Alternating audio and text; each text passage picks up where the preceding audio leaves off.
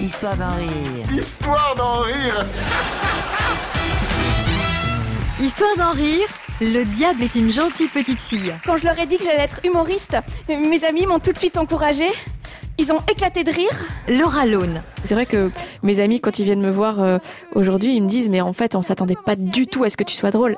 Puis i- ils ont dit que j'étais aussi drôle qu'Adolf Hitler. Enfin, moi, je connais pas bien les humoristes allemands. De par mon tempérament euh, très timide et très réservé, j'ai jamais été très drôle euh, dans la vie en fait. Je suis pas la fille qui va être hyper extravertie, qui va faire des blagues tout le temps.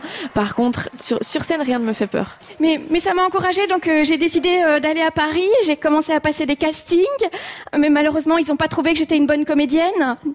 Enfin, le directeur du casting a dit bonne oui, comédienne non. Donc voilà, je suis en basket, euh, je gigote dans tous les sens, bah, parfois je tourne le dos au public, parfois je bégaye, parfois j'articule pas, mais ça colle vraiment au personnage de, de la fille naïve et innocente qui sait pas ce qu'elle fait là en fait. Il a dit bon, ça, ça peut s'arranger. Si tu veux, on va boire un verre et on en discute. Donc euh, on est allé dans un café, on s'est assis. Il a dit qu'est-ce que tu vas prendre? J'ai dit un jus d'orange. Il a dit c'était pas une question. Au début, moi, j'ai rencontré beaucoup de professionnels qui me disaient J'adore ce que tu fais, si tu veux, on en parle autour d'un verre. Je me rendais compte que j'allais au rendez-vous et c'était pas du tout pour parler boulot, en fait, c'était euh, finalement juste pour me draguer ou voilà. Mais il a dit euh, tu sais, dans ce métier, il faut coucher si tu veux avoir une chance de réussir. Enfin, pour certaines. Et, j'ai dit oui, je sais. Et puis parfois, euh, il faut réussir pour avoir une chance de coucher. Enfin, pour certains. C'est comme si en fait elle avait pas de filtre, donc elle se permet de dire tout ce qui lui passe par la tête.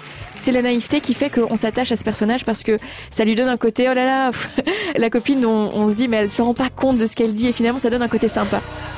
Et, quand j'ai raconté tout ça à mon père, euh, il était très énervé. hein. Il a dit euh, la prochaine fois qu'un grand producteur te propose de coucher avec lui, j'espère que tu auras l'intelligence d'accepter. Le showbiz, c'est comme les toboggans à la piscine. On avance plus vite quand on se couche, même si parfois ça fait mal au cul. J'ai pas l'impression que ce soit de la vulgarité, mais disons que clairement il y a de la grossièreté parce que voilà, je dis des mots, euh, on peut pas dire que c'est vraiment dans la, dans la, la bienséance et, et la politesse. Parfois on me dit t'as un humour de mec. On s'attend souvent des femmes à ce qu'elles aient un humour euh, très girly, euh, très léger.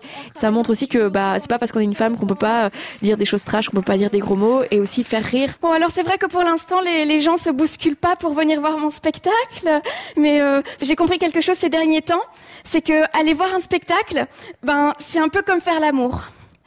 Quand il y a une grosse queue à l'entrée, ça veut pas forcément dire que ça va être bien. C'est toujours difficile quand on est timide de se dire tous les jours je vais monter sur scène devant des milliers de personnes. Je fonce en fait. Je fonce et je lâche prise, peu importe ce qui va se passer. Histoire d'en rire, à podcaster sur FranceBleu.fr.